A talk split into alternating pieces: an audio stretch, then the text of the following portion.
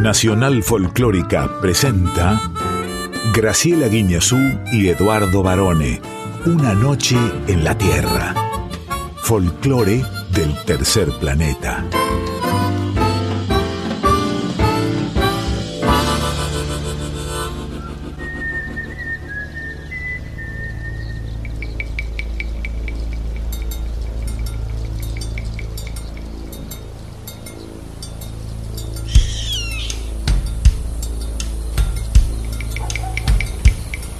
Ya es medianoche. Y el aire vibra con los sonidos de un planeta que respira música. Y así comienza nuestro viaje. Sol de los arenales. Regada en sangre de un bravo saihueque. Grito que está volviendo en su desbocado otro pehuenche. El cielo la honda noche se oye del viento la serenata.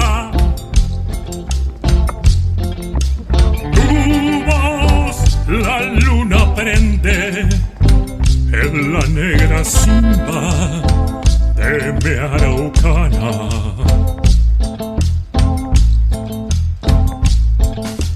Aguas que van, quieren volver. Aguas que van, quieren volver. Y arriba del campo prendido, Neuquén,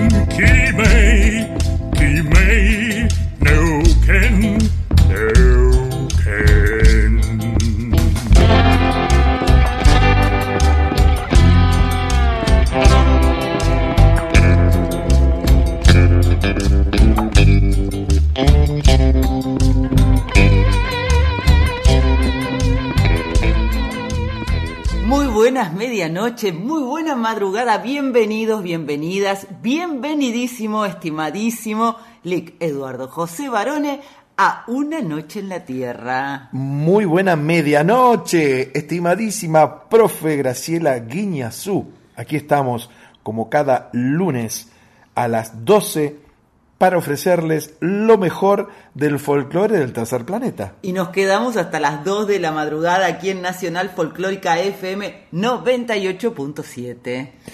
Así es. ¿Qué fin de semana hemos tenido, profe? Pasó de todo, ¿eh? Pasó de todo este fin de semana. Yo todavía no me recupero, varones. Vamos a contarles que tuvimos un super cumple, otra que XXL, el de Ana Cecilia Pujals y Sí. el LIC. Nuestra columnista, la periodista mexicana, a cargo de la columna con X de México, ¿no? que ya han visto el video que nos ha regalado para este programa. Sí. Eh, las copas estaban vacías a esa altura de la noche ya, pero qué recepción. Es una muy buena anfitriona, Anita, y también su marido, el periodista Marcelo Antín, que además es director de, mm, del noticiero de Canal 9. Yo diría que antes que director del noticiero de Canal 9 es un gar- gran bartender. Sí. Hace unos tragos espectaculares y los dos amantes de la cocina, así que la verdad un ágape de proporciones con la animación inestimable, por supuesto, de Barone, que aportó su buen humor, sus danzas aéreas. Veo como bailo cumbia mexicana, ¿no? La verdad que cuando decimos que una noche en la Tierra es una gran familia, no le estamos mintiendo a nuestra audiencia, que ya está conectada desde este mismo momento, ¿verdad? Sí, pero espere, ahora vamos a decir todo eso, porque usted me habló de una gran familia. Y en una gran familia lo que más prima, lo que más se necesita son códigos. Y dentro de esos códigos, la lealtad, por supuesto. Entonces, vamos a decir con mucho orgullo que en el día de ayer fue nada menos que el Día de la Lealtad Peronista, profesora. Sí, que recuerda lo ocurrido, por supuesto, el 17 de octubre de 1945, cuando a través de una multitudinaria e inolvidable marcha hacia la Plaza de Mayo se exigió la libertad del entonces coronel Juan Domingo Perón, que había sido detenido el 8 de octubre. Exactamente, y si usted habló de marcha, escuche esto.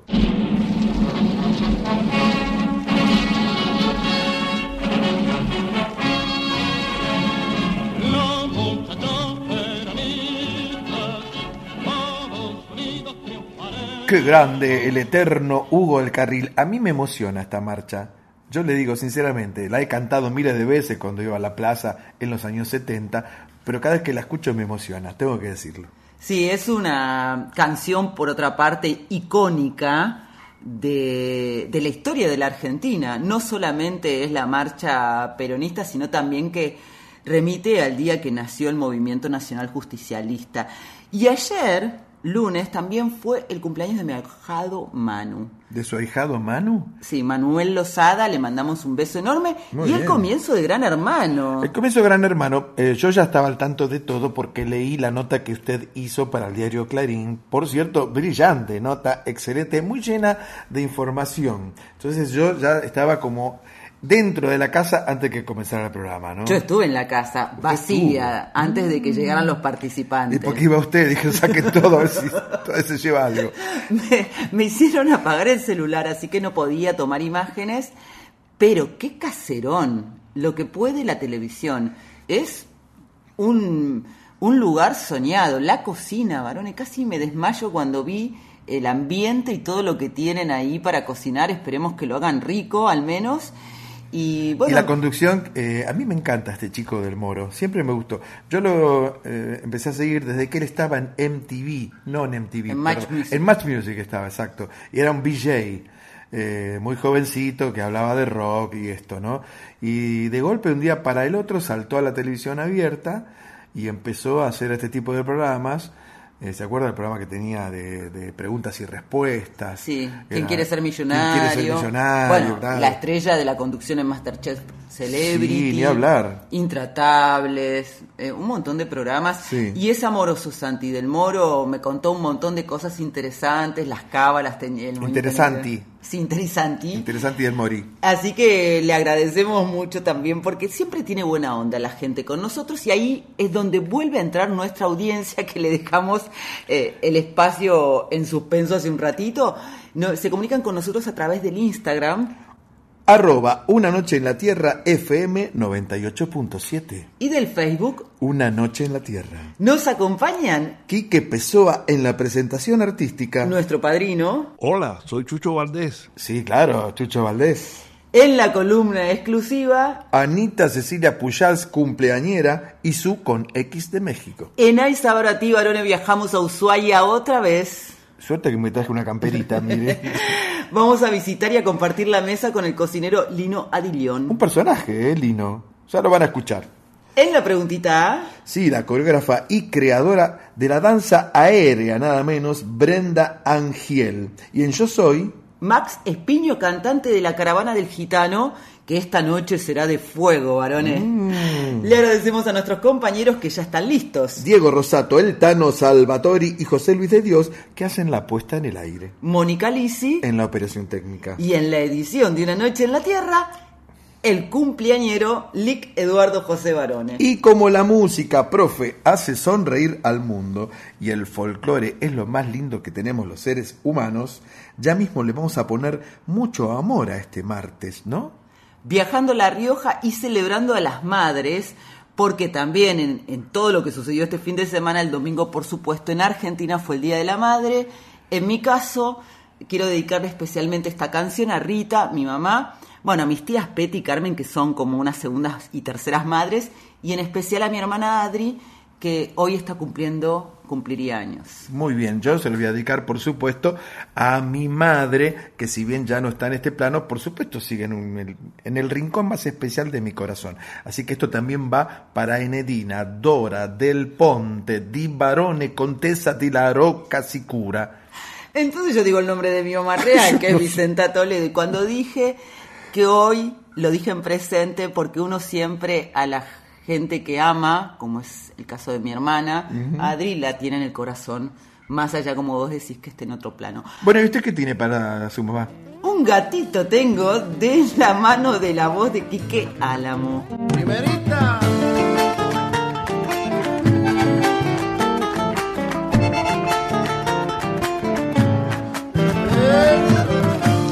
¿Cómo no voy a cantar este gatito a mi mamá? Es la bendición que Dios sobre mi frente derrama. ¿Cómo no voy a cantar este gatito a mi mamá? Mi mamá es la casa limpia, en mi jardín la fragancia, la compañera del viejo ángel guardián de mi infancia. Es sombrita que camina de la noche a la mañana la que siempre perdonaba mis cosas de chango inquieto, la que siempre disimula voy a cantar este gatito a mi mamá?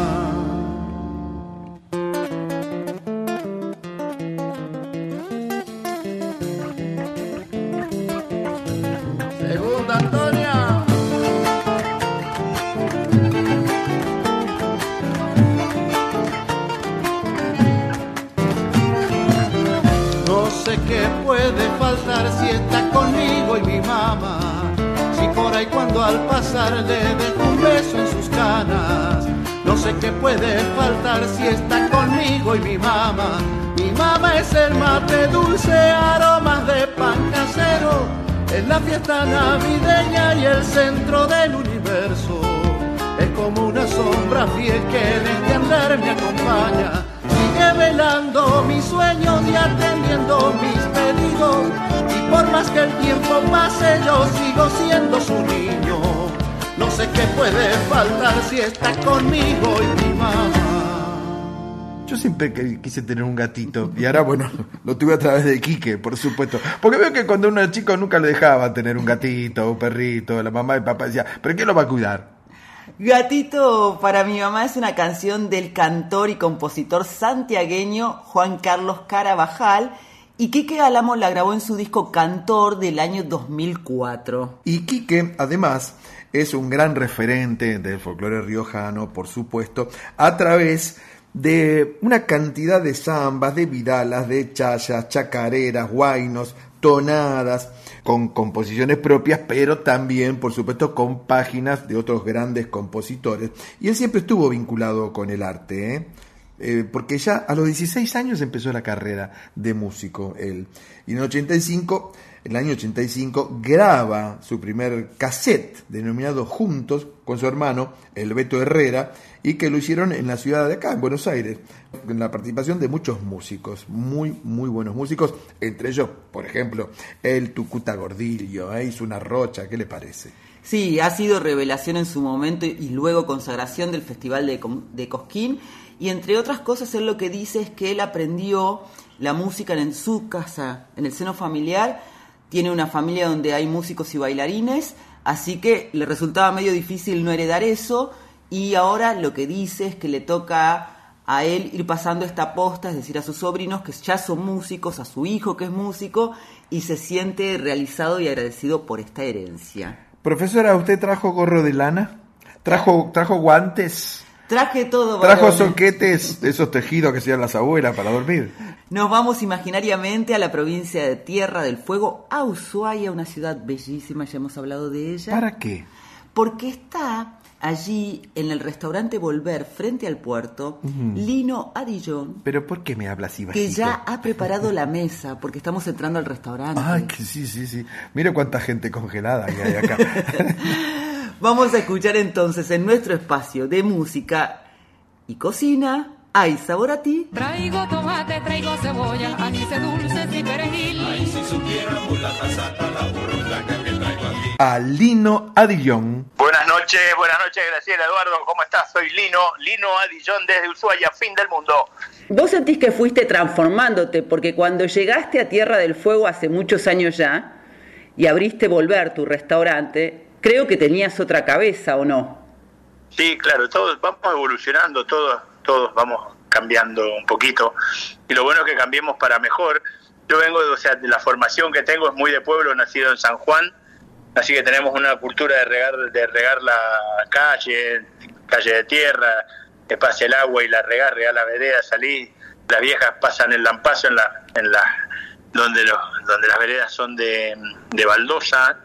O sea, yo me vengo, vengo de una provincia que no tiene mar y acá lo tengo. O sea, yo hace ya 40 años que estoy en Ushuaia y por ejemplo cuando hay una luna llena, la- vemos cómo camina entre los cordones montañosos, que pasa que se pega uno una ducha, un baño por el canal Beagle vuelve a subir por el- las otras por las otras laderas de montañas que están en, la vereda de enfrente, que sería Chile. Y en ese, en ese momento nos bajamos de los autos y empezamos a tomarle fotos a esa luna. Y vamos avanzando y nos encontramos que todos los vecinos están tomando la misma foto, como si fuéramos un turista que hubiese llegado recién. Me emociona eso que contás de la luna, ¿no? Que sea un ritual eh, establecido de costumbre y de emociones. Pero eso pasa, pasa, pasa con esa luz, los amaneceres que está prendido fuego el cielo y la gente saca y ves que está todo el mundo mirando y sacando fotos y compartiéndolas. Entonces cada uno tiene una foto, o sea, se movió la luna y pasa por el pico del, de, qué sé yo, decirte, de, de los cinco hermanos que tenemos acá, postales permanentes que van siendo capturadas con esto que tenemos ahora, la tecnología de un teléfono y una cámara de foto. Dicen que Ushuaia te enamora. Yo tuve la oportunidad de ir en distintas eh, estaciones, que es tan distinto el paisaje, ¿verdad? Y a vos definitivamente te enamoró porque entiendo que no eras cocinero, que ibas a hacer un curso de marinero y terminaste en- entre los fuegos. Sí, terminé entre los fuegos, porque o sea, me gustó, siempre tuvimos en mi casa una gran mesa donde nos juntábamos la familia, los hermanos y demás, y era una gran ceremonia prácticamente todas las noches y los domingos era el gran almuerzo donde había paellas y cosas del mar. Y, pero no, no, de cocina sabía hacer dos hamburguesas, un lomito y por ahí un aprendiz de, hacer una pizza. Pero sí, me fui metiendo y me fui involucrando en esto y me, me atrapó. Me atrapó primero en Ushuaia, me atrapó el juego del rugby y luego la actividad de la pesca deportiva, la- ir a pescar truchas a los ríos. Eso yo le echo la culpa a esas dos actividades que me, que me atraparon. Tenemos una Patagonia diferente a la, Patagonia de, digamos, de, de lo que sería la Patagonia en el continente. Eh, Hay una cosa muy muy bonita, o un fenómeno muy lindo, hay, hay mucha magia, hay mucha historia, mucha cultura, cultura de aborígenes, de navegantes. En esta parte por acá hubo, estuvo el presidio, los primeros, las primeras los asentamientos. Perdóname, Lino, en esa riqueza también hay una variedad de, de ingredientes y de productos que saben a tierra porque es lo que está ahí y vos aprendiste también a cocinar con ellos y a defenderlos, ¿verdad? O sea, yo cuando pasé de ser un bar a un restaurante, eh, inmediatamente me puse en contacto con los con los eh, actores que son los artesanos, los que cosechan el mar, y les pedí que me trajeran todo lo que había ahí adentro. Y me decían, mira, hay cosas que no se venden, se venden puntualmente centolla, centollón, cholga y mejillón. Pero pregunté, ¿y qué más hay? Y ahí me empezaron a nombrar cosas y yo, yo quiero de todo, quiero de todo, todo, todo, quiero tener todo. Así que bueno, así fue que me trajeron almejas, navajas, almejas comunes, blancas, grises, negras, piure, erizo, sardina, qué sé yo, había tantas cosas dando vuelta que me, me, o sea, me transformé en un sitio con identidad de mar y después aparecieron otros colegas en Chile que, de los cuales aprendí muchísimo, que son mis, mis primeros maestros de verdad, eh, y ellos me llevaron a la recolección de algas, o sea, ellos tienen desarrollado muchísimo más la cultura del mar que nosotros en Argentina, nosotros tenemos la vaca y Maradona, entonces eso nos hace diferente. Eh, qué sé yo, bueno, por decirte, y bueno, y ahora eh, tenemos la recolección de las salicornias y vamos y buscamos la pimienta del canelo, hay muchos jóvenes que van con esta propuesta de cocina más de más de, de ir a buscar esas pequeñas cosas y la puesta en valor de eso. También vamos a buscar algo así de lo que tengamos que nos puede brindar Buenos Aires, de las cosas que aparecen. Eh, pero lo principal es la- lo que tenemos de cercanía en el canal de Bibil, que es inagotable, y lo que tenemos, lo que nos brinda el mar de la Patagonia. Es un tema que no es menor porque es la fuente, fuente de alimento, creo que es la reserva del planeta, que se está viendo un poco maltratada en estos últimos, en estas últimas décadas, en lo que hace la milla 200, 201, el agujero azul, que es una congregación de, de pesca no controlada, que va haciendo tiempo que se, que se le dé un poco de, de otra de otro tratado a ese tema que, que, se le está dando la espalda. Y ese es uno de los temas que voy a hablar ahora en Barcelona.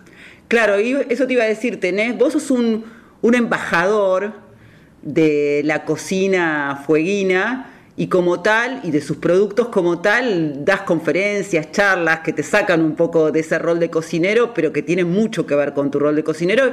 Y en noviembre te vas a Barcelona. En noviembre viajo al segundo congreso, no, este va a ser el tercero, el tercer Congreso Mundial de Ciencia y Cocina, que se hace en la Universidad Histórica de, ahí de Barcelona. El año pasado estuve y el tema que llevé fue la lucha que estamos teniendo con la salmonera, con la instalación de la industria del salmón en las aguas del canal Beagle, y lo cual logramos una ley que prohíbe la instalación de jaulas en el mar, en el canal, en ríos, lagos y lagunas. Así se podría explotar la industria del salmón, la cría, la acuicultura, pero en tierra. Y bueno, ya hemos cumplido un año que tenemos una ley que protege pero en lo que va del año ya fue atacada cuatro veces la ley. O sea, imagínate que el lobby económico que genera esa industria, están, hay tanta sed de hacerlo, de llevarlo, que el silencio hace que los lobbies económicos puedan llegar a penetrar en las decisiones políticas de autorizar un pequeño, una pequeña explotación. Así empezó en Chile y hoy es imposible de erradicar. Y lo peor de todo es que el producto terminado no es saludable, es un producto tóxico, o sea, es, como comerte tres hamburguesas de la, de la marca más tóxica que tenemos en el planeta. Pero lo bueno sería que tengamos una ley de etiquetado que nos diga qué es lo que estamos consumiendo. Claro, sí, fue una voz muy fuerte la que se escuchó previo a la ley, a la sanción de la ley, porque ustedes lograron que cocineras y cocineros de, de todo nuestro país, fue como una gran voz federal se hiciera eco, ¿verdad? Sí, sí, claro, apareció, bueno, un día nos dimos cuenta, estaba Narda, eh, estaba Christoph, estaban todos, apareció hasta Colagreco, de lo último lo tuvimos a Malman haciendo un almuerzo por acá, apareció Greenpeace, National Geographic, o sea, fue un colectivo que se fue llenando, llenando, llenando, llenando, y fue maravilloso, bueno, a mí me tocó, qué sé yo, que ser la cara visible en lo que tiene que ver con la gastronomía, o sea que un cocinero levantaba la voz, pero yo no soy ni biólogo marino ni, ni ambientalista. O sea, hoy medio como que me identifican como si fuera un ambientalista, estoy, en estoy, estoy trabajando para, para proteger un poquito o decir lo que puedo decir, pero desde el punto de un cocinero. Y sí, o sea, logramos una ley y logramos, y logramos que la, la población entera, junto con esto que te decía de la luna, nosotros sentimos cariño y amor por este suelo, entonces, y, y eso que la gran sociedad está conformada con gente que viene de otras provincias. Yo soy nacido en San Juan. Mm. Entonces, o sea, pero queremos este lugar donde vivimos y lo estamos cuidando. Eso es la parte. Y con lo que hace a los productos, ya, ¿qué, lo, ¿qué es lo que estamos cuidando? Es lo que decía Narda los otros días en el lanzamiento del festival que estamos llevando adelante, este festival gastronómico de Ushuaia. Ella lo que dijo, eh, está bueno ir a Ushuaia porque está lindo, es bonito y demás, pero se come rico, porque en otros destinos se come parecido. Y eso es lo que nos hace diferente. Sí, están justamente con la ciudad revolucionada con este segundo festival de gastronomía, ¿no? Sí, tenemos unas propuestas que están muy bonitas, pues tenemos hay sitios que te están esperando con una copa de bienvenida, sitios que tienen unas tarifas reducidas, otros han preparado menúes de pasos para, para ayornarse a este, a este festival. Muchas charlas, muchas eh, clases magistrales, como le llaman. Yo voy a tener que dar una pronto para el cierre. Eh, y de magistral no conozco nada. no, no le pueden poner a la charla que yo voy a dar de magistral, pues soy un cara dura. Pero me voy a animar y nos vamos a divertir y vamos a hablar de todo. Para mí. Pero que sea divertida, que sea entretenida. Claro, es que tu presentación aquí en Buenos Aires de este festival fue realmente eh, increíblemente apoteósica, diría yo. Y no sé, Lino, si para esta hora de la madrugada aquí en Una Noche en la Tierra, ¿qué, qué nos recomendas? ¿El ceviche de puta madre o los ostiones gratinados que abren el apetito sexual? Eh, a mí me gustan los dos, porque los dos tienen esas connotaciones de abrir el apetito sexual. Uno lo abre a los varones y el otro a las chicas. Mm. Así que yo creo que está bien que arranquemos con los dos. Primero podemos empezar con los ostiones y después nos vamos con el ceviche de puta madre. Y terminamos todos a los besos. Exactamente, ¿con quién te das besos? Estás imbuido también de la, de la cultura, atrapado allí con el corazón y la mente, ¿no? Sí, me gusta mucho porque, o sea, ellos tenían, por ejemplo, este lugar toma el nombre originalmente como Tierra de Humos, para luego transformarse en la Tierra del Fuego que algún rey de los que venían mandaban a hacer las, las investigaciones de avanzada, por el 1500, 1700, le pareció que era más marketinero poner en las cartas de navegación que fuera la Tierra del Fuego. Pero ese fue un, no, no me acuerdo quién fue, el, pero fue ese el que le cambió el nombre a la denominación del, del, del territorio. Y esa Tierra del Fuego estaba, tiene, toma ese, ese nombre, entendiendo que son las familias canoeras que hacían sus fuegos en la costa. Entonces, siempre alrededor de un fuego va a existir una historia, una historia que una historia cuando está bien contada es un lugar que es, una, es un momento, es una acción que, que atrapa, atrapa, ya vale a las familias, a los adultos y a todo lo que tenemos. Lo mismo que sucede hoy en todos los, los fogones de los cocineros. Si es una historia que está bien contada, va a ser atrapante. Lino, y si tuvieras que maridar esta charla en esta sección Hay Sabor a ti, ¿qué canción elegirías? A mí hay una canción que me gusta mucho y la uso mucho, que es una canción en español de Charles Aznavour y dice que son tiempos antiguos y es maravillosa, me encanta, me encanta porque lo que habla, habla, habla hasta inclusive de bailar los lentos y de mm. darse besos. Vamos con ella entonces, te agradecemos mucho haber compartido tu madrugada con la nuestra. Quedo entera y completamente a la orden.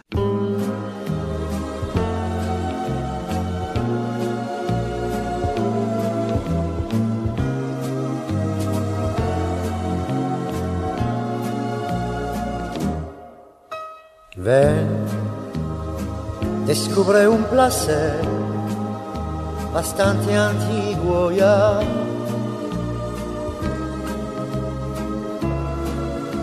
Y así podrás sentir mi cuerpo junto a ti, bailando a media luz, casi en la oscuridad.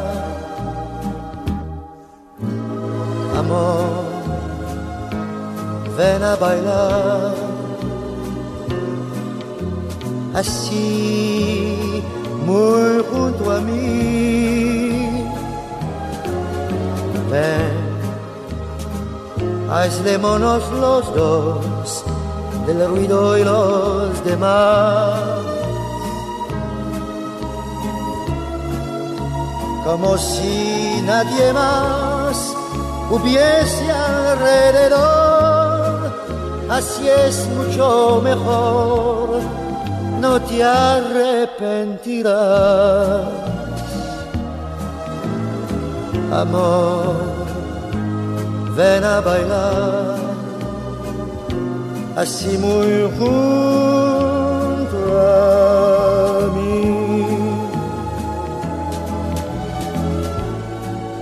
Acércate más, ¿qué importan los demás? Qué bien está si tu corazón junto a mi corazón, ¿no? es curioso, parece que bailamos como lo hacían nuestros padres. Y en el fondo quizá tenían razón, las modas pasan, el amor no. Ven, hazlémonos los dos del ruido y los demás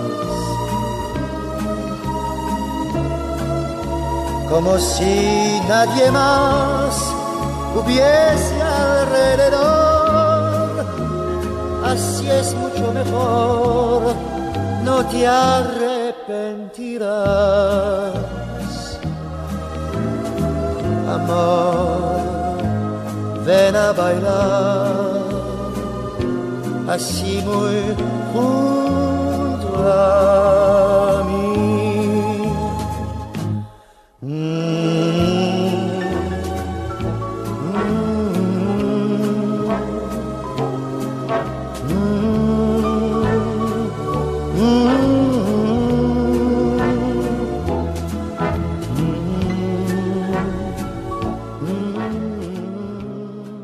Me gustaría hablar de esta hermosísima canción que hemos escuchado a través de la garganta, de la gola privilegiada del señor Charles Aznavour.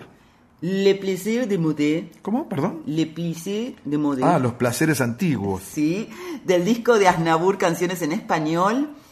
Es una preciosa, como decías vos, interpretación, por supuesto, y también tiene una letra muy linda. ¿Sabe cómo se llamaba originalmente eh, Charles Aznavour? Porque él era hijo de armenios. El nombre real era Shahnour Barinag Aznavourian Bagdasarian. ¿Qué le parece? eh? Y bueno, que se tuvo que achicar un poco el nombre para que fuera más fácil de pronunciar y también de recordar, porque es, bueno, fue el gran embajador de la canción francesa. De la chanson, el, claro. El padre, uno de los padres, y su música ha recorrido todo el mundo literalmente. A mí me gustaba cuando él cantaba Señor Champagne, señor Champagne, la fiesta ya está por comenzar. ¿Vio? Señor Champagne. ¿eh? Ese, me encantaba eso. Bueno, el embajador, como decíamos, de la canción francesa, ha grabado en francés, inglés, alemán, español e italiano a lo largo de su carrera y Lino lo eligió porque, al igual que Aznavour, es un personaje. Es que realmente él hace 40 años cuando llegó a Ushuaia se enamoró de la ciudad y sin saber cocinar, él lo cuenta. Dos hamburguesas, una carnecita y apenas hacía pizzas eh, viniendo además de una familia de cocina, de cocineros, pero de familia en la provincia de San Juan, se adaptó rápidamente al clima de- del sur, se define como el cocinero del cool del mundo, jugó rugby, eh, eh, hace pesca deportiva y es como un showman. Yo cuando lo conocí en la presentación del segundo Festival de Gastronomía de Tierra del Fuego, que ya se está desarrollando y durante toda esta semana hasta el lunes que viene, me pareció extraordinario. Entró con fuegos, con luces, tiene eh, Increíble, viste, un peinado psicodélico, todo con los pelos parados, unos zapatos lustrados de charol. Es decir, que es una, un cocinero que da que hablar, pero además, no solamente por su aspecto físico o por su cocina, sino por su compromiso con la naturaleza. Sí, y yo le agregaría además que Lino es un chef que se destaca por trabajar con las materias primas del lugar. Y en ese lugar usted va a encontrar centolla, marisco, langostinos, incluso erizos, eh, y hasta un plato muy audaz que él lo prepara, que es el famoso carpaccio de castor. ¿Usted comió carpaccio de castor? No he tenido la oportunidad, pero si puedo volver a Ushuaia, iré a su restaurante y lo probaré. Es embajador de la gastronomía fueguina, defensor del agua, del canal del Beagle y de la protección del recurso natural. Es un militante, una de las voces más fuertes que logró reunir a todos los cocineros y cocineras de nuestro país, incluso a los que viven en el exterior, y gracias a eso se votó una ley contra las salmoneras. Así que es muy importante lo que él hace y además nos dedicó dos platazos. Sí, increíble. El ceviche de puta madre, que no sabes cómo pica, ese sí lo probé. Y los ostiones gratinados. Qué rico Que todo eso. no ¿eh? sé si te abrieron el apetito no sexual, pero lo sabremos. Que lo, lo- lo veré- Profesora, ¿cómo está hoy, eh? ¿Cómo está? Pero tené cuidado hasta las 2 de la mañana con lo que decís. Gracias, Lino, por estar en Ahí Saboratí esta madrugada y por el Sendero de los Besos que nos regaló, la luna llena hermosa y los amaneceres de fuego. Sí, y usted quédese ahí si quiere amanecer contenta y feliz, no se me mueva. Una noche en la Tierra. Suena el folclore del tercer planeta con Graciela Guiñazú y Eduardo Barone por Nacional Folclórica FM 987. Profesora querida, tengo una gran pregunta. ¿A usted le gustan los totopos? Me gustan los totopos. Bueno, porque lo que viene ahora de la mano de Anita Cecilia Pujals en Con X de México es algo muy parecido en cuanto a vocablo a los totopos. Escuche bien. Estas son las mañanitas que cantaba el rey David. A los muchachos bonitos se las cantamos así. Despierta, Eduardo Barón y Anita Puyal, despierten. Miren que ya amaneció. Ya los pajarillos cantan, la luna ya se metió. Y acabo de cantar unas lindas mañanitas porque acaba de ser nuestro cumpleaños, varone. Y bueno, estamos un poquito atrasados, pero la verdad que en México se usa felicitar, aunque sea después. Uy, perdóname tarde, pero llegué y así, esas cosas. A felicitar a los cumpleañeros. Y, bueno, ¿cómo festejamos los cumpleaños en México? Es muy chistoso porque en México nadie, o sea, es muy raro que alguien se quede la, noche anterior a las 12 de la noche para celebrar el cumpleaños. Eso es muy raro. Eh, lo, que, lo que sí se usa y que acá causa mucha, eh, como extrañeza, es que celebremos los cumpleaños antes. Es decir, si mi cumpleaños cayó un miércoles, como cayó esta vuelta, por ejemplo, en México yo puedo celebrar tranquilamente, podía haber celebrado tranquilamente el sábado anterior y no hay ni un problema, nadie, ay no, no vayas a celebrar, ay no, que es mala suerte. No, no es mala suerte, nos gusta la pachanga. Eh, la verdad que, mm, que, hay como, como, no hay prejuicio con relación a celebrar el cumpleaños antes.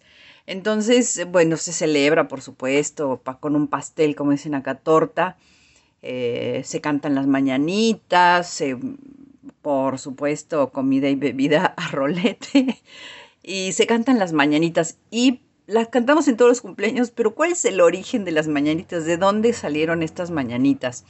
Bueno, las mañanitas es muy curioso porque mm, el, el, origen es bastante desconocido, pero, pero el estilo musical de su composición se dice o dicen los que saben que puede ser rastreado hasta las juderías sefardíes de España medieval, donde se entonaba o donde se usaba el género de la romanza. Eh, que, fue, que fue desenvolviéndose obviamente en la lírica española y que después, muchos años después, llegó desde luego a México.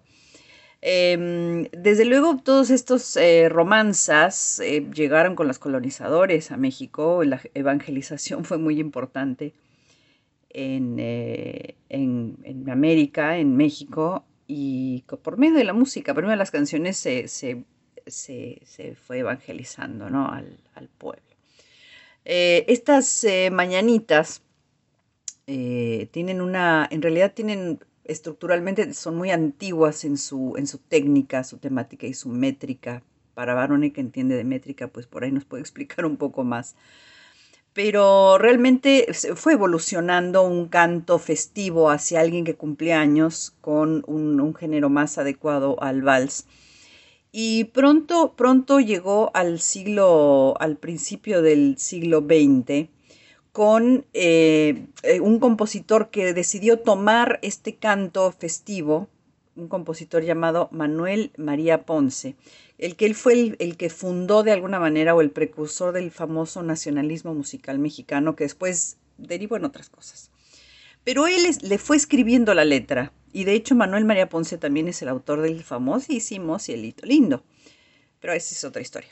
Eh, entonces, él fue adecuando ciertas letras. Eh, le, dio cuerpo, le dio una letra homogénea, las musicalizó, o sea, por eso es importante. Y obviamente, pues esto ya le dio una identidad. Eh, pero lo más curioso cuando uno canta las mañanitas, estas son las mañanitas que cantaba el rey David. El rey David, ¿ustedes se imaginan al rey David cantando las mañanitas? ¿Qué carambas hace el rey David o por qué está el rey David por ahí?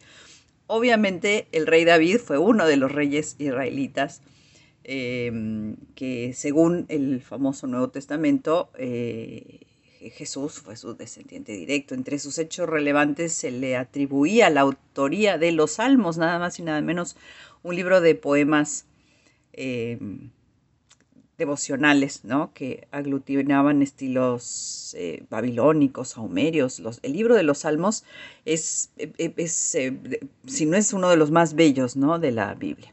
Así que esta poesía hebrea, como permeó en muchísimos ámbitos, bueno, pues obviamente fue fuente de inspiración para, para los himnos judíos, cristianos, musulmanes. Entonces, obviamente, pues como decíamos al principio, estas canciones festivas hacia el cumpleaños de alguien ya se venían cantando desde, desde hace muchos años en las juderías eh, de la España sefardí. Así que todo tiene que ver con todo y mientras tanto yo les recomiendo que escuchen mañanitas, hay millones de versiones. Yo les voy a dejar una bien bonita que además otra vez une a México y la Argentina. Les voy a dejar las mañanitas cantadas por Topollillo, porque Topollillo es mexicano, es mexicano. Y cantaba unas mañanitas bien bonitas y son las que a mí más me gustan y la que le dedico a Barone por su cumpleaños atrasado y a mí porque pues hay que seguir cumpliendo, cumpliendo años.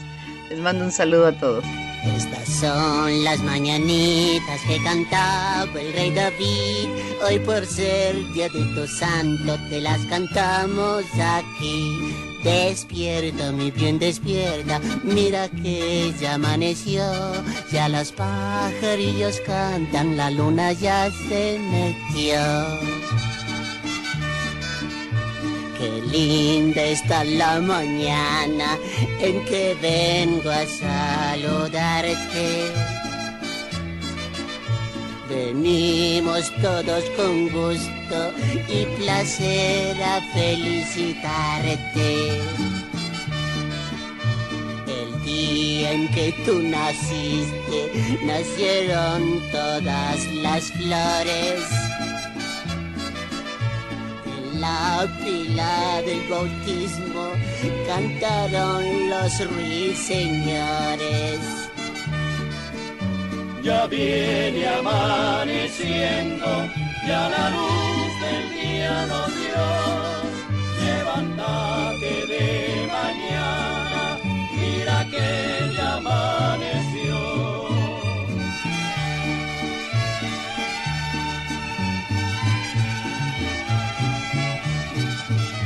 Volaron cuatro palomas por toditas las ciudades.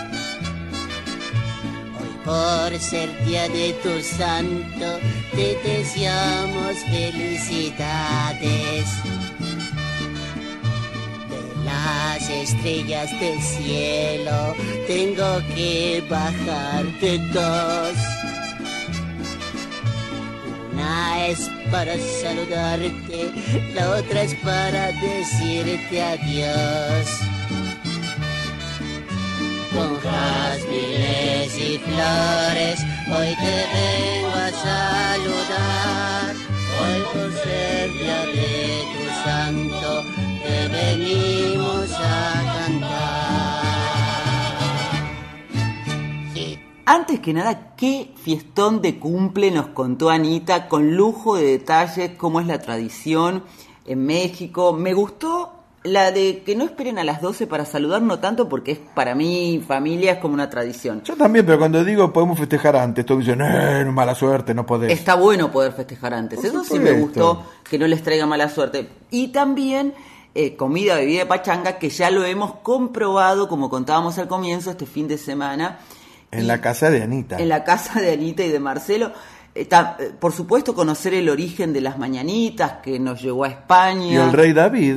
Cómo se cuela en la letra. Y te cantó la canción a capela, Sí, Anita, por otra por parte, para vos y para ella. Y eligió al Topollillo. Claro, el Toto Pollillo, que fue muy famoso, no solamente en su Italia natal, sino en toda América, por supuesto en México, por supuesto en la Argentina. Sí, ella dijo es mexicano, pero en realidad es universal y Era como un guiño, era un guiño. Era un guiño, porque el Topollillo nació además en un espectáculo infantil de la televisión de marionetas de la televisión italiana en 1958 creado por María Perego. Me acuerdo. Acá causó furor el Topollillo. Yo tenía el muñequito, el Topollillo. ¿Quién no tenía el muñequito? Era de látex, ¿se acuerdan? Sí, era muy lindo. Eh, ¿Quién no lo tenía? Digo yo, era como de goma espuma. Sí, el Topollillo fue tan famoso que hasta estuvo en el famoso show de Ed Sullivan, eh, junto con los Beatles y los Rolling Stones, que en aquella época también todos querían estar en el show de Sullivan. Estuvo el Topollillo, ¿eh? En Argentina debutó en 1968 en el programa de Tele 11, que soy Telefe,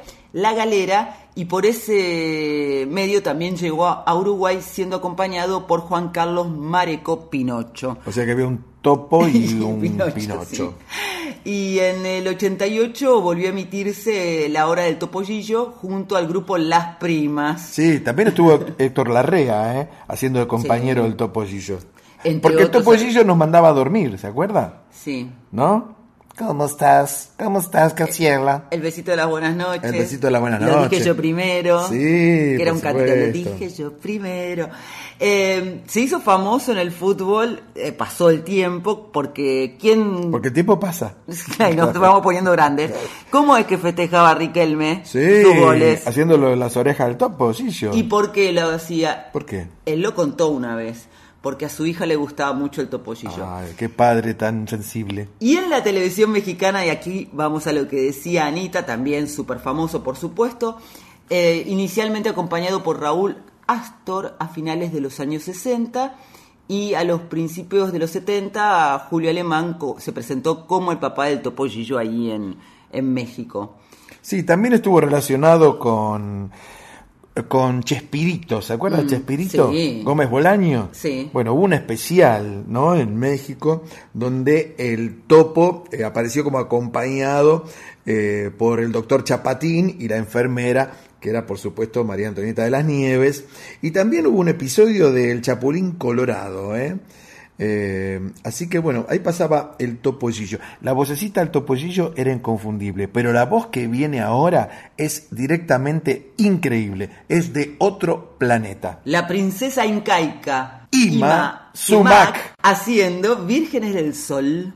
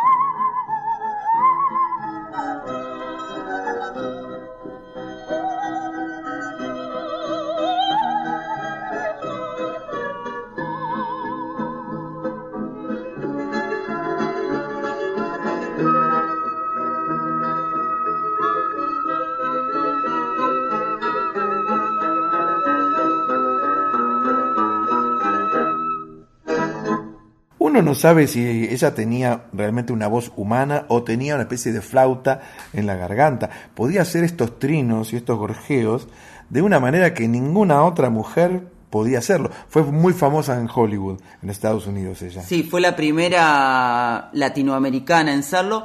Y lo más extraordinario para mí, acerca de lo que vos estabas diciendo recién de la voz, es que ella nunca recibió entrenamiento vocal ni técnico en lo operístico.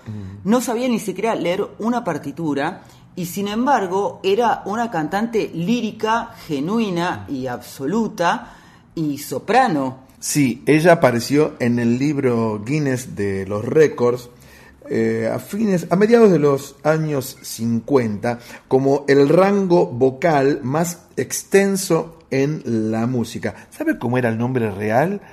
Se lo voy a decir, anótelo. Ella se llamaba Zoila Augusta Emperatriz Chavarri del Castillo, alias Ima Sumac.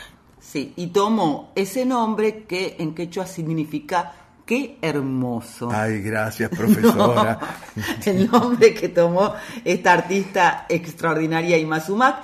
Y la canción que escuchábamos, Vírgenes del Sol, es de 1944, es una danza tradicional peruana que fue compuesta por Jorge Bravo de Rueda, es en sí más instrumental que otra cosa, representa al jazz incaico o fox incaico y en la voz de, de Ima adquirió un, un rango casi de otro planeta y desde junio de 2009 esta canción ha sido declarada Patrimonio Cultural de la Nación en Perú. Sí, yo le voy a dar dos datos en uno como aquel Jack con sorpresa, que usted comía el chocolate y venía el muñequito, bueno, Mm. así. En los años 50, Ima fue la tercera mujer y única latinoamericana con mayores ventas de álbumes en los Estados Unidos, junto a Doris Day, Shane Froman y aquí viene el otro dato, Eartha Kitt. Eartha Kitt era una cantante negra de música gospel que tuvo una gran característica. Fue una de las tres gatúbelas del Batman de Adam West de los años 60.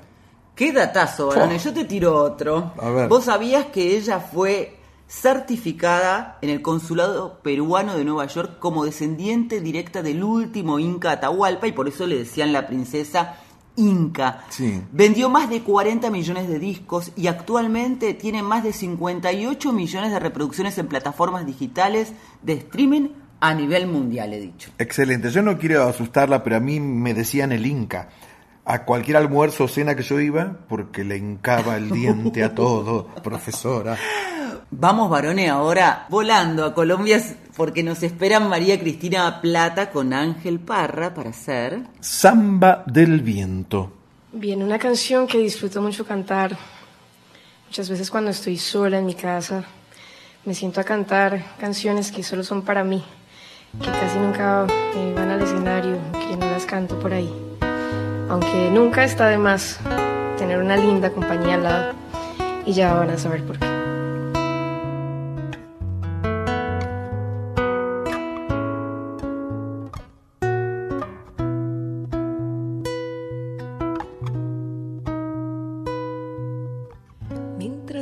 Más me encuentro voy despacio. Mientras más me encuentro veo que ya no, ya no voy a ser la misma. Ya la herida comienza a destruir. Mientras más me encuentro al fin entiendo queda nadie por andar. Yo voy caminando mientras sueño,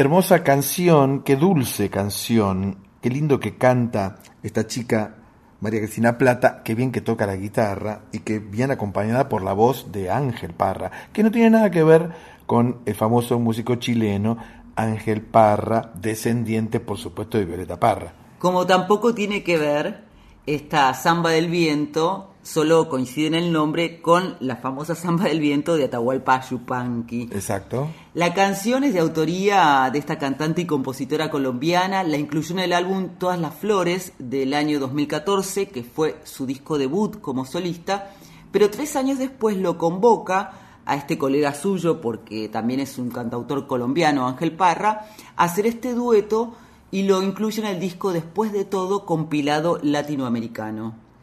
Profesora, sí, está todo bien, pero yo tengo una pregunta. En realidad es una preguntita. Mejor se la hago en un ratito. Neuquén,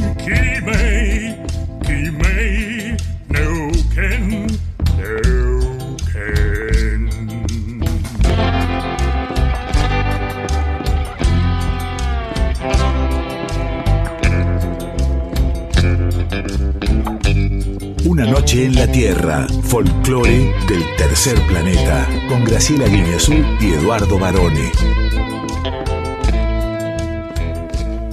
Estimada profe Graciela Guiñazú, llega ahora una de nuestras afamadas secciones donde le damos espacio, por supuesto, a creadores reconocidos que están desarrollando o vienen desarrollando alguna tarea cultural determinada. Y en este caso, ¿quién nos visita? Nos visita la pionera de la danza aérea, así que varones vamos a ir por los aires. Volando. Y hoy nos visita Brenda Angiel, que llega a la preguntita.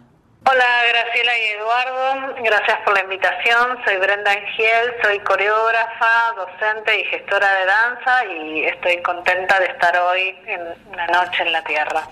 Brenda, ¿cómo se siente ser eh, pionera de una disciplina que a nivel mundial además, que literalmente va por los aires porque se trata de danza aérea? Mira, yo estoy contenta, eh, digamos, es un camino largo que, que vengo haciendo hace ya más de 25 años y, mm, digamos, yo siempre busqué todo lo que tiene que ver con la danza y encontré como un lenguaje que pudiese ocurrir como en otro espacio y llega como a poder expresar otras dimensiones y mm, me fascina, así que bueno, contenta y a la vez me parece que es un reconocimiento a- al trabajo porque realmente eh, lo descubrí, no fue algo que lo aprendí de alguien, sino que fui investigando, probando y ahí fue saliendo como un laboratorio. Vos decís lo descubrí, uno ahora está un poco más familiarizado con la danza aérea y los géneros. Vos sos bailarina, ¿verdad? ¿Cómo es que descubrís esta forma de expresarte? Mira, la realidad que fue muy de casualidad. Yo hace tanto, en el, mm, bueno, ya me pierdo los años, en el 94 iba a estrenar una obra en un espacio que tenía tres frentes y como una idea primaria tenía que los bailarines iban a, éramos tres mujeres y cada una en uno de esos tres frentes colgadas, móviles, entonces no decidíamos a dónde nos enfrentábamos, sino que al ser, era como una imagen que tenía. Y cuando pruebo veo que hay un montón de posibilidades de movimiento y es tan infinito como crear en el piso y a la vez yo también mezclo mucho también eh, danza en el piso y en el aire, o sea, veas danza contemporánea que está ocurriendo a veces en otros espacios, a veces en combinación, digamos, con la tierra. Y para quien no tiene tanta familiaridad con lo que estamos contando, ¿está mal decir que en realidad tiene algo de circense de lo que uno veía con las acrobacias en el circo? No está del todo bien, te diría, porque básicamente eh, yo creo que tiene que ver con algo esencial. Yo vengo de la danza y la danza tiene como otra esencia que es muy distinta a la del circo. El circo no siempre, pero eh, tiene una esencia de buscar por ahí que al espectador le dé miedo, o admiración, o virtuosismo, o un poco la prueba difícil. No, no digo que siempre sea. Y la danza, si bien puede llegar a tener virtuosismo, puede tener acrobacias, y puede tener, eh, pasa más por un movimiento, como si mis palabras fuesen el movimiento y yo con eso te hablo.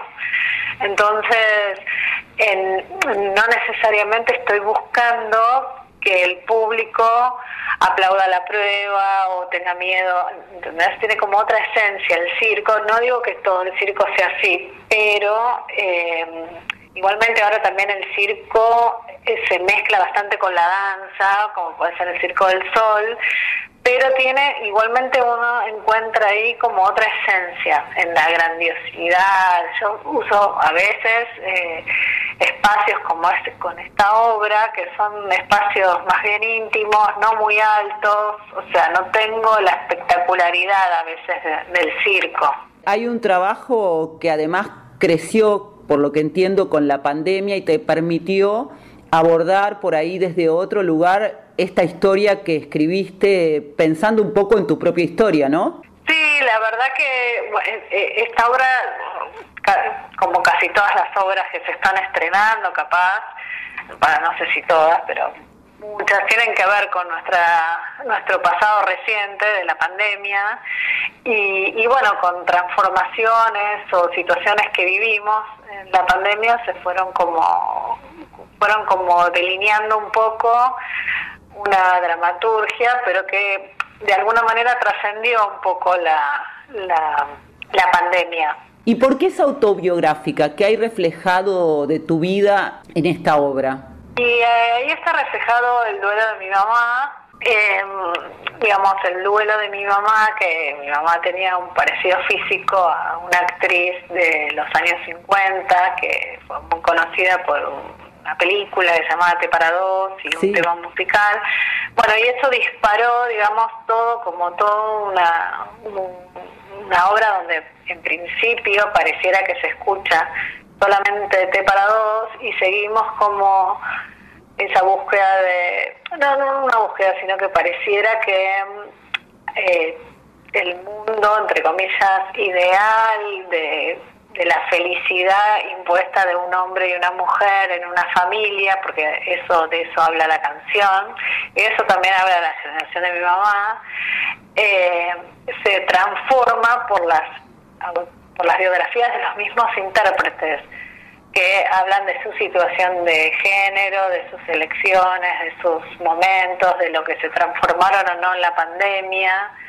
Entonces, eh, digamos, tiene como este tratamiento del género también desde un lugar personal, digamos, de los intérpretes. Vas por la segunda temporada, Aérea Teatro, pero va a seguir girando, digamos.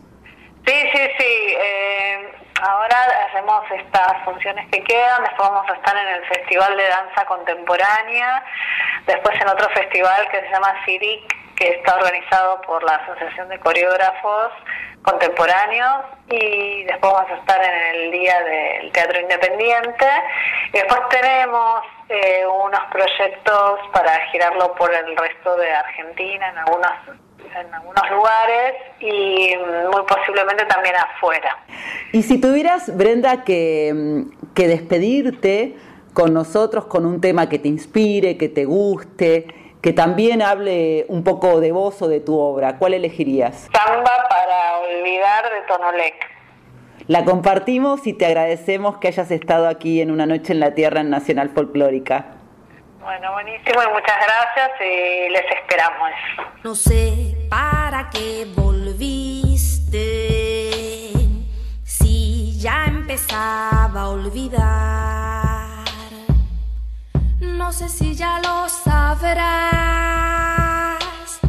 Lloré cuando vos te fuiste no sé para qué volviste, qué mal me hace recordar.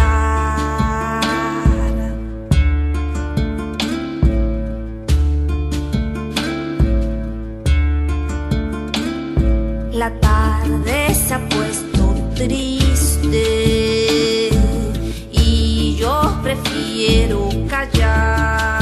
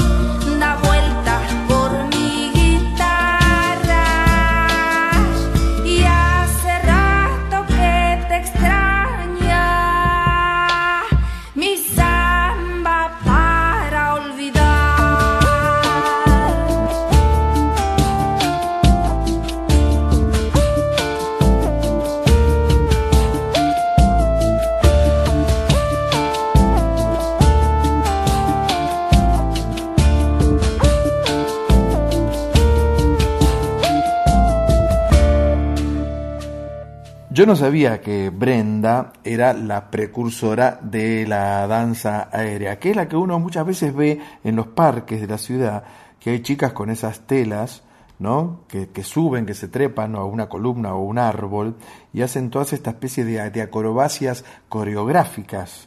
Increíble. Como nos contaba Brenda, en realidad eh, nace esta disciplina a partir de una búsqueda personal y en 1994 ella, por supuesto, se había formado en la danza teatro, la danza contemporánea, había creado ya en el 89 su compañía de danza Brenda Angiel, pero en el 94 lo que hace, y por eso se la considera pionera, es crear el movimiento aéreo en la danza, que tiene un lenguaje que es propio, por supuesto, de la, de la danza, pero con otra tecnología porque incorpora lo que es todo el movimiento aéreo, ¿verdad? Así es.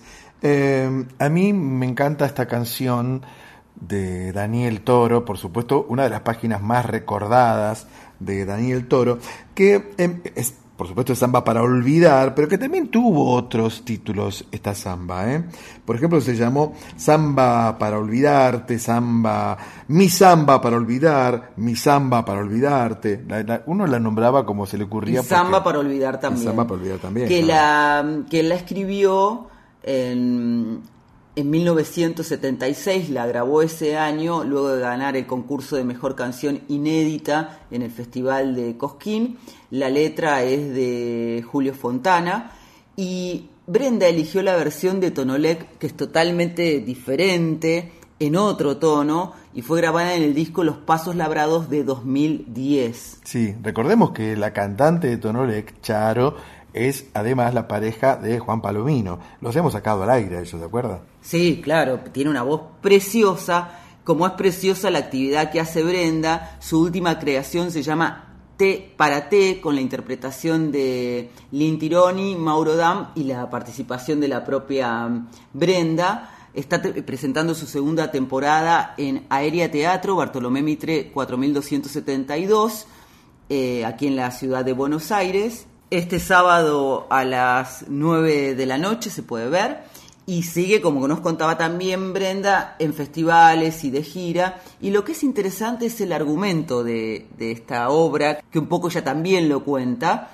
porque es parte de un duelo personal de Brenda, que es lo que dispara el argumento de esta obra. Por eso habla de un texto autobiográfico, es el duelo de su mamá y del parecido físico que su mamá tenía con Doris Day, la actriz que, entre otras cosas, hizo el tema T para dos, ¿te acordás que, Sí, por qué belleza de tema? Y eso fue el disparador para Brenda para contar y plantear esta, un ideal del amor y de las relaciones de épocas pasadas, y todo eso lo hace por los aires, aunque como también nos contaba, su danza transcurre a nivel piso, más allá de que esté en el aire. Sí, y hablando de Brenda, yo recuerdo que teníamos un amigo, turco él, que le decíamos Brenda, porque cada vez que aparecía, él decía Brenda la luz, Brenda la luz.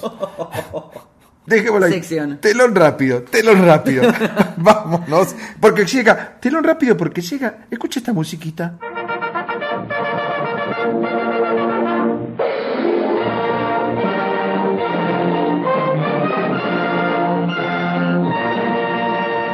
Luz, Cámara. acción. ¿Qué peliculón vamos a ver hoy, varones? Estoy contentísima porque venía errándole. No voy a decir cuáles vi, películas argentinas que no me gustaron nada, porque yo siempre soy positiva. Sí, pero usted eh, es un poco crítica, demasiado crítica tal vez, ¿o no? No, todo ¿no? lo contrario. ¿Le parece que He no? visto muy buenas películas argentinas en los últimos tiempos. Por ejemplo, cuando los duendes cazan perdices, la, No, ya la vamos- última que vio. La vamos a comentar próximamente. Argentina 1985, El Gerente, Ah, Un Crimen Argentino. el gerente es la de Leo Esbaraglia. Sí. ¿Usted hizo una nota a Leo Esbaraglia Sí. hace poquitos días, puede ser? Hace poquitos días sobre esa película. Me pareció leer su nombre a cargo de la insigne escritura. Pero me atrapó mucho la entrevista que hizo con. Después nos cuenta alguna infidencia. Muchas gracias, ¿Alguna Manuel. infidencia de Esbaraglia nos va a contar? Le voy a contar alguna. Bueno. Lo que puedo decir es que está solo, no está de novio, como Ah. han afirmado algunos eh, periodistas del corazón. Pero, volviendo al cine argentino, así como vi muy lindas películas, hubo otras que no tanto, y esta peli en realidad es uruguaya. Pero el director Adrián Caetano, que es uruguayo, Seguro. vive mucho tiempo en Argentina, ha De- hecho grandes éxitos. De hecho vive cerca de mi barrio, porque vive en Floresta, cerca de la cancha del Boys. creador de grandes éxitos como, Pix, eh, como Pisa Virrey Faso, Un oso rojo, El Marginal. Sandro de América, La miniserie, claro. claro. Tumberos, Apache, bueno, Apache la vi, ¿eh? La del Apache, ¿cómo se llama el fútbol, jugador de fútbol? ¿eh? Se me sí. Tevez, Tevez, Carlitos Caldi- Tevez. Cal- Calditos, le decíamos, Calditos Tevez. Y sí, bueno, ha vuelto a hacer el cine que a él le gusta. Eh, su protagonista es alguien imbatible, que es Diego Alonso, el actor argentino con quien trabajó en Tumberos, Sí, el recordado pollo, ¿te acordás? Sí, sí, me acuerdo, me acuerdo. Y vos sabés que es un boom de Netflix esta película. Y vamos a compartir, si te parece muy bien, y creo que sí, el tráiler. Por supuesto. Gracias por el desayuno. Practicaba boxeo. Me iba bien. Buenas tardes, Pavo. Buenas tardes. Un día cuando salía de practicar, Gracias, ¿eh? dobló un auto en la esquina me atropelló. Tenemos visita. Habrá que tener cuidado. Me dijeron que también tenía que vender falopa. El negocio puede ser mejor remunerado si se suma una changa. Con lo que tengo estoy bien. Mire que el progreso no se detiene. Seguro te parece fácil, ¿no? Te apuesto todo lo que tenés a que no puedes acomodar tres autos seguidos. ¿Por qué quieres estar en la calle? ¿Estás tomando la medicación al menos? Y sí, si no, ¿cómo podría estar en esta casa de mierda? Yo tengo una hija. Por eso no quiero que te pase lo mismo. No aguanto más estar acá. La calle es peligrosa. Me empieza a laburar para nosotros, la van a pasar mal. ¿Sabes cuál es la única arma que tienen contra nosotros? El miedo. No abuses de la suerte. Vos tampoco. Arranca para tu cuadra y deja de romper las pelotas, viejo. En esta cuadra mando yo. Andate de la cuadra. Que no es tan fácil eso. ¿eh? Van a volver, ¿no?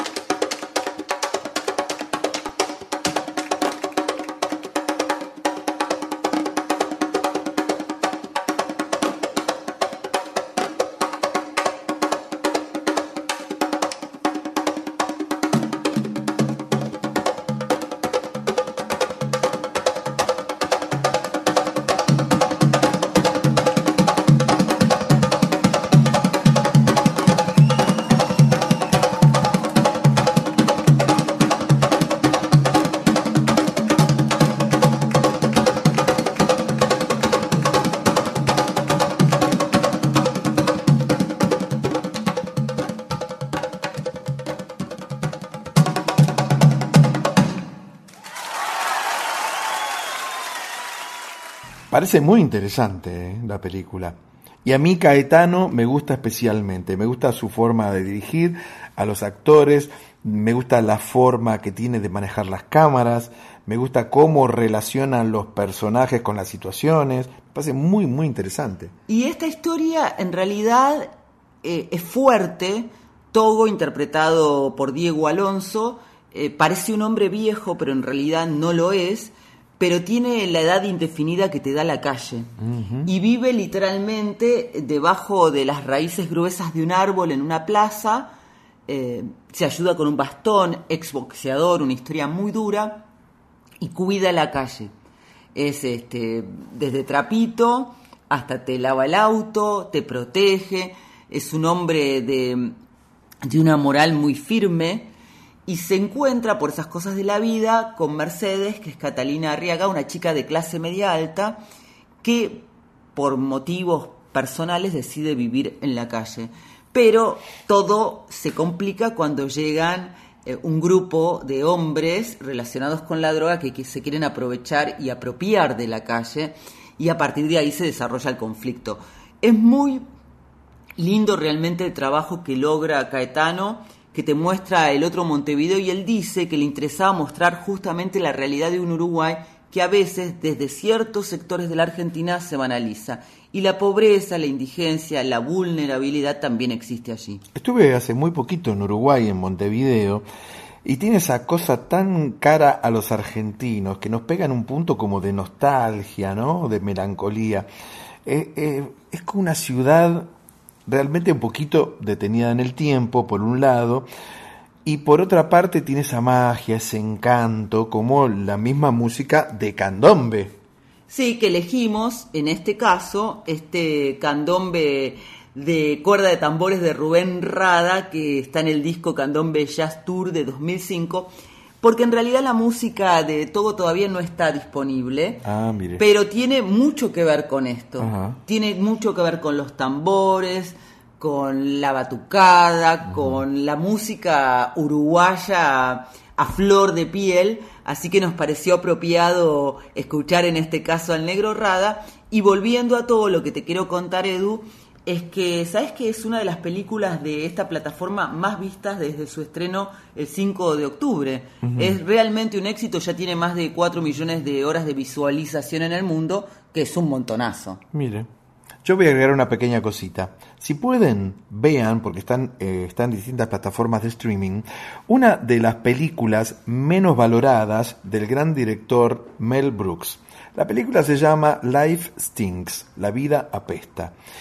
Con un tremendo humor, es humor blanco, familiar, lindo, tierno, con ese humor, Mel Brooks hace una crítica despiadada a la sociedad, a las corporaciones, a los abogados, a los militares, a las religiones, a la gente que no le interesa lo más mínimo si el prójimo está bien o está mal. Vean Life Stinks y no se van a arrepentir. Y vean Togo también y estamos felices y contentos con varones de poder decir qué buenas películas que hemos visto. Ha dicho. Una noche en la Tierra. Suena el folclore del tercer planeta con Graciela Guiñazú y Eduardo Barone por Nacional Folclórica FM 987. Profe, como es de noche y uno no ve muy bien de noche, le tengo que decir cada tanto soy yo. O si no, también le puedo decir yo soy. Dice así Varone porque ha llegado este momento en donde abrimos nuestro corazón a los artistas de todo nuestro país que tienen algo para contarnos. Sí. Y nos vamos a poner súper gitanos ahora. Claro, porque llega nada menos que Max Espiño, que es el cantante de La Caravana del Gitano, por supuesto en abierta alusión a Roberto Sánchez, más conocido como Sandro. Hola Graciela, hola Eduardo, ¿cómo están? Mi nombre es Max, soy el cantante de la Caravana del Gitano. Queremos agradecerles, enviarles saludos a ustedes y a toda su audiencia. Les cuento un poco sobre nuestro proyecto, La Caravana del Gitano. Es un grupo de música en vivo con el cual interpretamos canciones de Sandro de todas sus épocas, e intentando siempre mantenernos fieles al sonido de sus discos y siempre estamos ahí atentos a sumar alguna canción nueva al repertorio. Hace aproximadamente un año comenzamos con los primeros ensayos, hicimos nuestro debut en el castillo de Sandro en el barrio de Boedo y fue una noche inolvidable. Nos recibieron muy bien tanto el público como Luis y todo el staff del castillo y eso nos animó a continuar este camino. Nuestra premisa fue, es y será que lo que hacemos sea respetuoso con Roberto Sánchez, el ser humano, con Sandro, el artista, y por supuesto con su público que tanto lo quiere y lo admira, al igual que nosotros. Parece que a pesar del salto generacional, Sandro tarde o temprano nos llega a todos. Por lo que representa para nuestra cultura y para la historia de nuestra música, no caben dudas que a todos nos ha de llegar en algún momento. Nosotros éramos niños en la década del 80, entonces no conocimos a ese primer Sandro que otros han tenido la oportunidad de seguir y ver en vivo. Eso marca una diferencia también. Y esa es otra de las misiones que nos propusimos con la caravana, poder llevar las canciones de Sandro a todas las generaciones. Hemos tenido la fortuna de que nos hayan venido a ver sus fans de siempre, quienes aprobaron el show, lo cual es muchísimo para nosotros. Incluso han venido algunos amigos o conocidos que mucho no les gusta Sandro, y aún así luego del show quedaron maravillados y ahora lo escuchan. Así que podríamos decir que lo redescubrieron a través nuestro y eso está buenísimo. De nuestra parte intentamos brindar lo mismo que Roberto o Sandro hubiesen querido, que es dar un gran espectáculo y hacer feliz al público presente. Agradecemos mucho a Una Noche en la Tierra, transmitiendo desde Radio Nacional Folclórica. Muchísimas gracias por tenernos aquí, les enviamos un abrazo muy grande y aprovechamos para contarles que el domingo 30 de octubre al mediodía estaremos dando un show en vivo. Será un almuerzo show en Strummer Bar en Palermo. Nos pueden contactar en redes sociales si gustan, búsquennos como La Caravana del Gitano. Los dejamos con una versión en vivo de Atmósfera Pesada, interpretada por nosotros, La Caravana del Gitano. Besos, abrazos y muchos cariños para todos. Hasta pronto.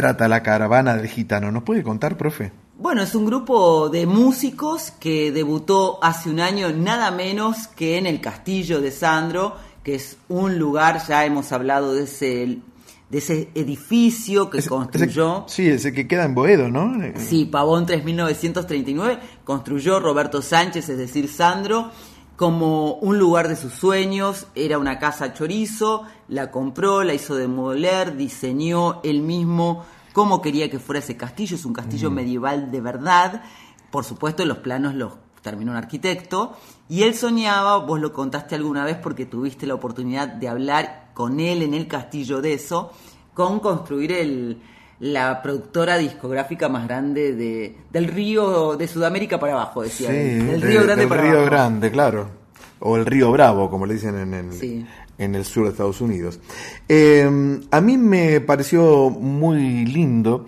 Primero lo que contaba, por ejemplo, por supuesto, Max, y ahí vamos a estar para ver a la caravana del gitano en Stramer Band, Bar.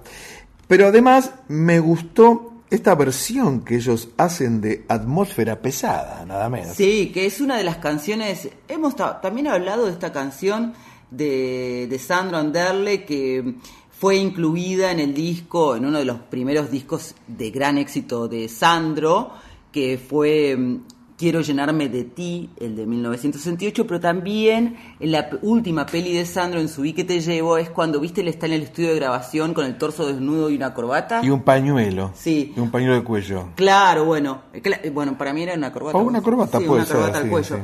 Bueno, es un rock hermoso, a mí me gusta muchísimo, y la versión que hicieron los chicos de la caravana del gitano, que son Max, el cantante, Rulo, Sebastián en teclado, Mona Regina en guitarra, Gustavo en bajo y Yago en batería, es una versión en vivo porque ellos todavía no han grabado eh, en estudio, pero tiene la, sabra- la sabrosura, si querés, de- del vivo, ¿no? Seguro, seguro que sí. Muy lindo. Y yo quiero agradecerle especialmente a Adrián Brusaniti, que es el manager, el impulsor además de este sueño que está ya rodando, ¿no? Sí, me quedé pensando en, en la casa chorizo de, de Sandro, ¿no? Ahí en la calle de Tuyutí, como usted dijo. Yo viví en una calle, en una casa chorizo, un tiempo. Pero al poco tiempo, ya en vez de casa, era un departamento de dos ambientes chorizo. Y cada vez más chiquito. Porque a mí me encantan los chorizos, le tengo que decir. Pero para que hiciste un lío tremendo. Yo cuando hablé de la casa chorizo era del castillo.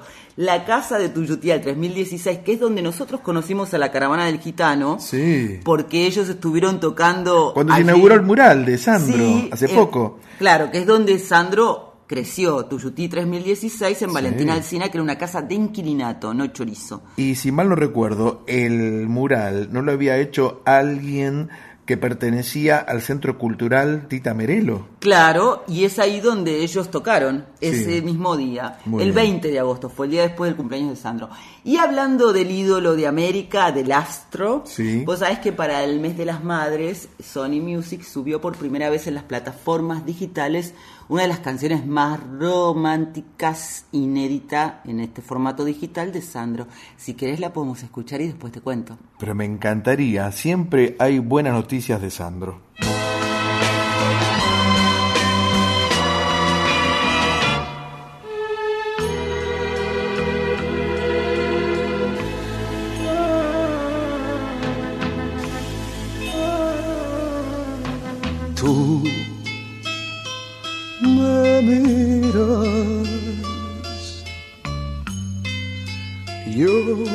Sonrío, pues tu mundo solo es mío. Tú me abrazas, yo te siento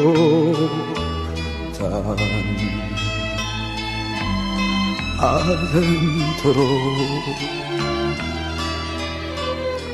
de mi ser. Vivirás junto a mí la vida me darás, mi vida te daré y ante Dios juraré siempre, siempre te amaré. Yo te juro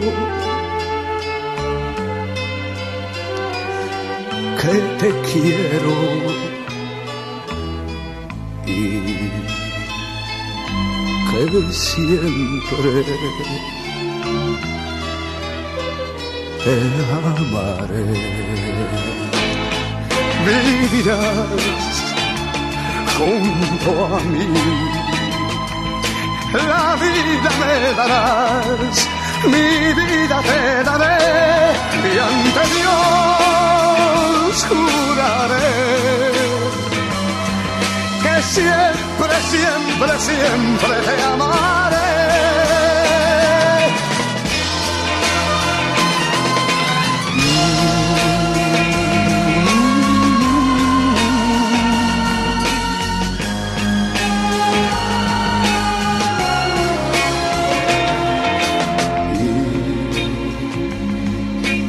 Siempre.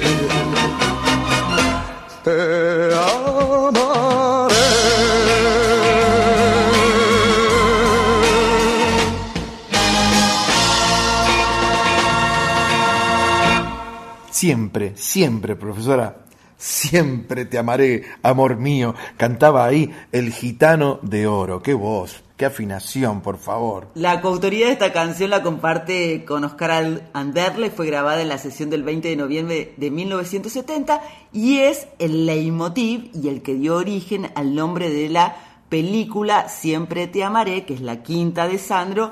La que, la que es el corredor de autos, ¿no? Sí. que tiene un grave accidente y queda como ciego, ¿no? No puede ver. Queda ciego y paralítico.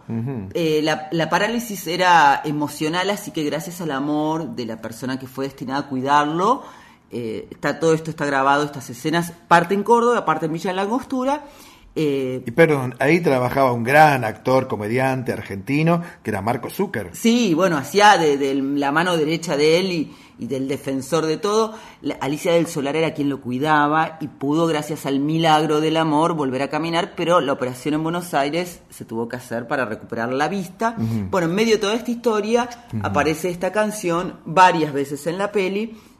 Y como te decías, ha sido subida a las plataformas digitales y tiene un video muy bonito en el canal oficial de Sandro Sitio eh, de YouTube. Sí, Sandro Sitio Oficial, hay que visitarlo porque hay de todo ahí, ¿eh? Sí. Y me quedé pensando, esta película donde Sandro hace de corredor automovilístico y como bien dijo usted, cuyo asistente en, en la pista era Marco Zucker, fue la inspiración sin duda alguna de un famoso anime japonés de los principios de los años 80 que se llamó Meteoro.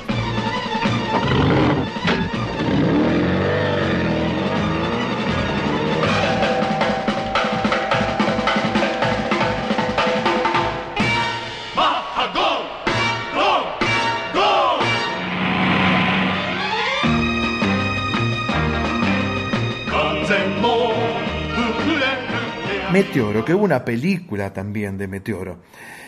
Muy raro porque es muy parecido lo que sucedía en Meteoro con la película de Sandro, ya se lo digo. Mm, hay que investigar eso. Usted se acuerda que, bueno, Sandro siempre fue un adelantado, el tipo tenía ideas y se las robaban, como pasó con Billy Joel, con aquella escena de... ¿se Tú me enloqueces. Tú me enloqueces, claro. Sí, otro dato de esta peli que está muy divertida. Bueno, por ejemplo, Alicia del Solar, que es eh, la protagonista femenina, no era actriz, sino que era una fanática de Sandro que llegó a este protagónico por un concurso que, en televisión en su momento. Y la madre superiora del Oh. instituto donde él se recupera, Palabras mayores. Olinda Bozan, que en la película anterior de Sandro, Muchacho, había sido la capitana.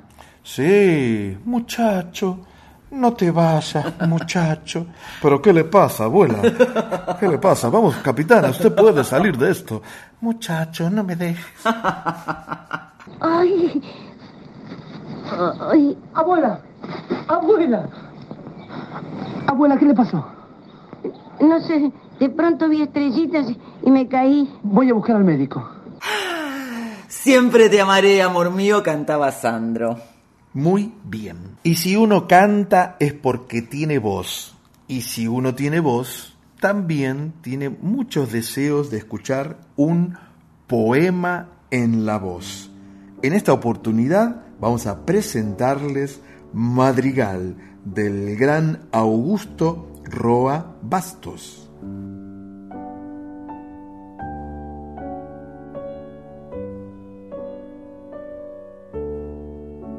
De paso cantó el ave, y en su garganta de cristal el trino, con acorde argentino, tembló un instante y desmayó en el grave silencio de la tarde que moría. Como el canto suave del trovador alado, la armonía de tu voz vibró solo un momento, mas en el alma mía sigue vibrando el eco de su acento.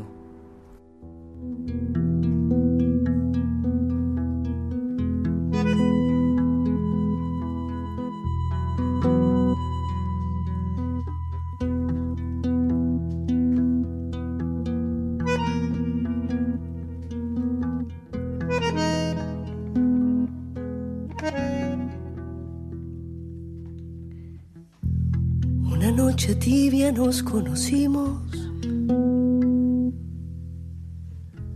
Junto al lago azul de Ipacaraí. Tú cantabas triste por el camino, viejas melodías en guaraní. Y con el embrujo de tus canciones. Iba renaciendo tu amor en mí.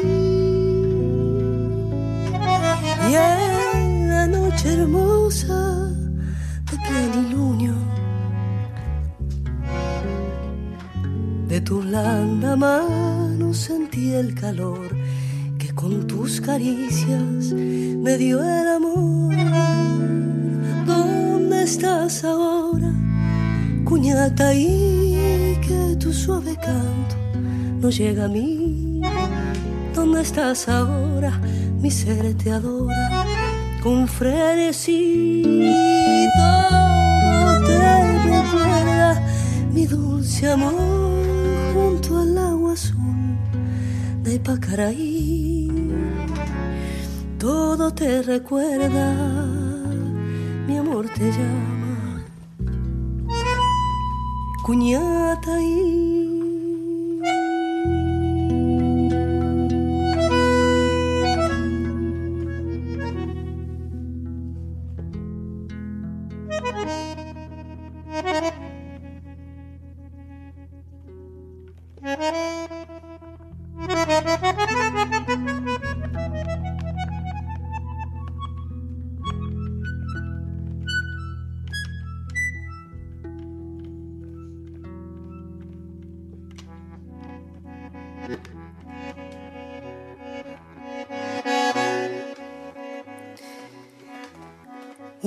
noche tibia nos conocimos. Junto al lago azul de Ipacaraí. Tú cantabas triste por el camino, viejas melodías en guaraní. Y con el embrujo de tus canciones. Va renaciendo tu amor en mí y en la noche hermosa de plenilunio.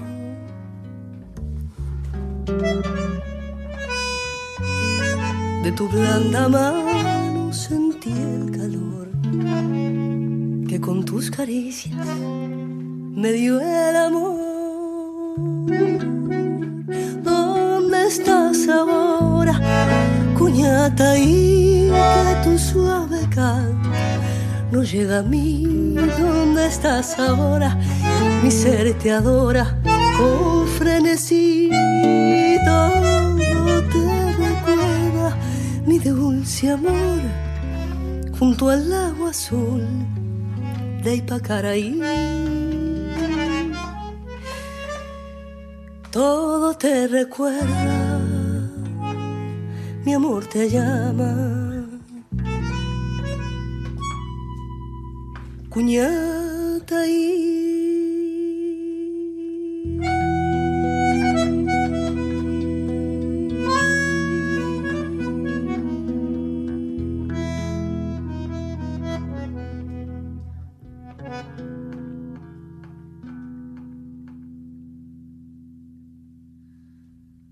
Preciosa la versión que hizo Clara Cantore de este himno paraguayo que es Recuerdos de Ipacaraí.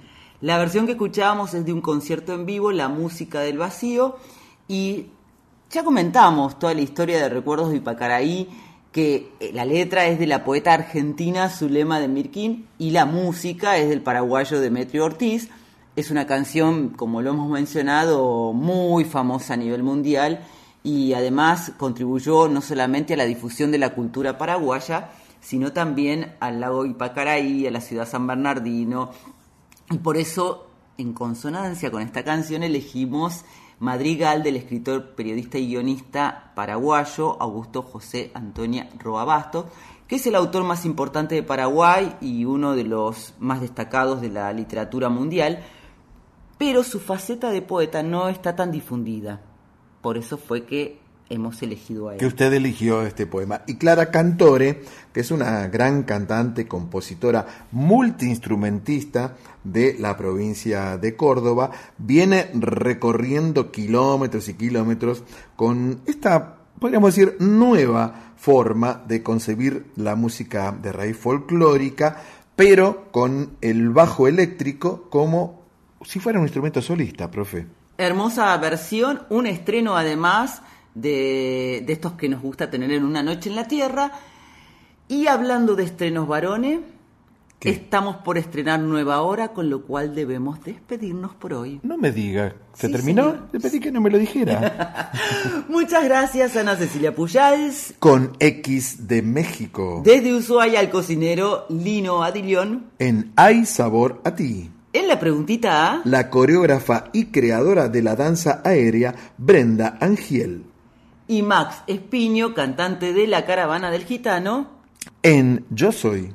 Agradecemos a nuestros compañeros, Diego Rosato, Eltano, Fernando Salvatori y José Luis de Dios en la puesta en el aire. a Mónica Lisi en la operación técnica. A Darío Vázquez por el podcast que está disponible no solamente en la web de Nacional Folclórica, sino además en Spotify. A Violeta Epifanio. La Chuchi, siempre atenta eh, a subir nuestras secciones a la web de la folclórica. En la edición de Una Noche en la Tierra, Eu. el Lic Barone. Muchas gracias por acompañarnos a todas, a todos, a todes y a todi, como, como dice un amigo mío. Y bueno, seguimos toda la semana, ustedes bien saben, en nuestras redes sociales, en Instagram, Arroba Una Noche en la Tierra FM 98.7. en Facebook. Una Noche en la Tierra. Bueno, ¿y qué más, profesora, entonces? ¿Dónde nos volvemos a encontrar? En la medianoche del próximo lunes y hasta las 2 del martes, aquí por Nacional Folclórica FM 98.7. Nos vamos ahora cantando. Si usted quiere cantar a dos voces, se pone un broche en el medio de la boca, ¿me entiende? Y canta, canta a dúo, con esa boca que usted tiene. Entonces nos vamos cantando todos esta versión exclusiva de Kimei Neuquén por Tijuana no responde con Flavio Casanova, que también está disponible en Spotify. ¿eh? Sí, señor, pero en realidad nos vamos cantando, pero nos quedamos porque ya viene Nacional Guitarras Absolutamente de acuerdo. con la conducción de Ernesto Snager. Profesora, siempre avanti, siempre adelante, positivos, con amor y con humor. Nos encontraremos aquí la próxima semana. Que tengas unos bonitos días y por favor, haceme la voz del topollillo diciendo buenas Eh, pero ¿qué noches. es, qué- qué es lo que tú quieres, Graciela?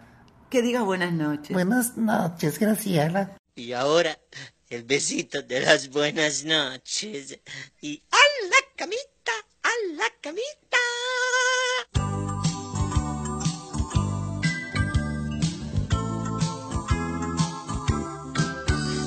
Hasta mañana, si Dios quiere que descansen bien. Llegó la hora de acostarse y soñar también. porque mañana será otro día.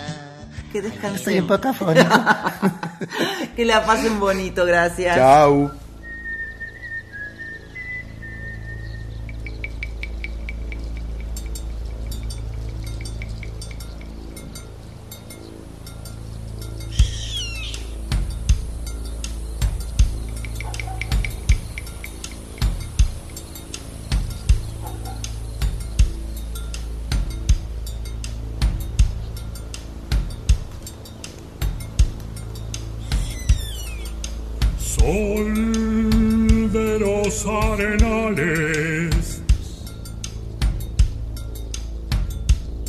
Regada en sangre de un bravo saihueque. Grito que está volviendo en su desbocado otro pehuenche. Cielo la honda noche. Se oye del viento la serenata. Tu voz la luna prende en la negra simba de mi araucana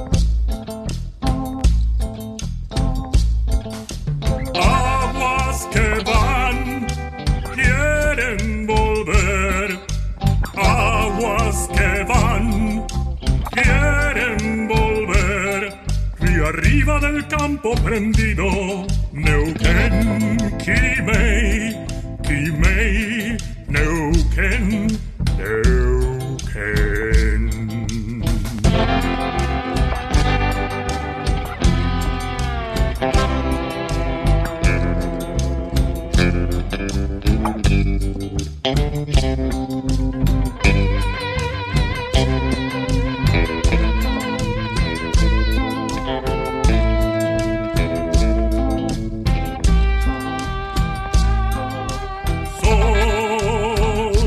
se está gastando en piedras lajas y turbias corrientes. Beso la sombra india que vuelve crecida de un sueño verde.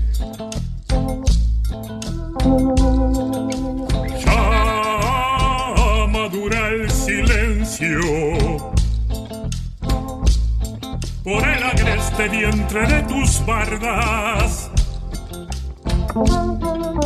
Quieren rayen dormirse, tiemblan sus entrañas enamorada.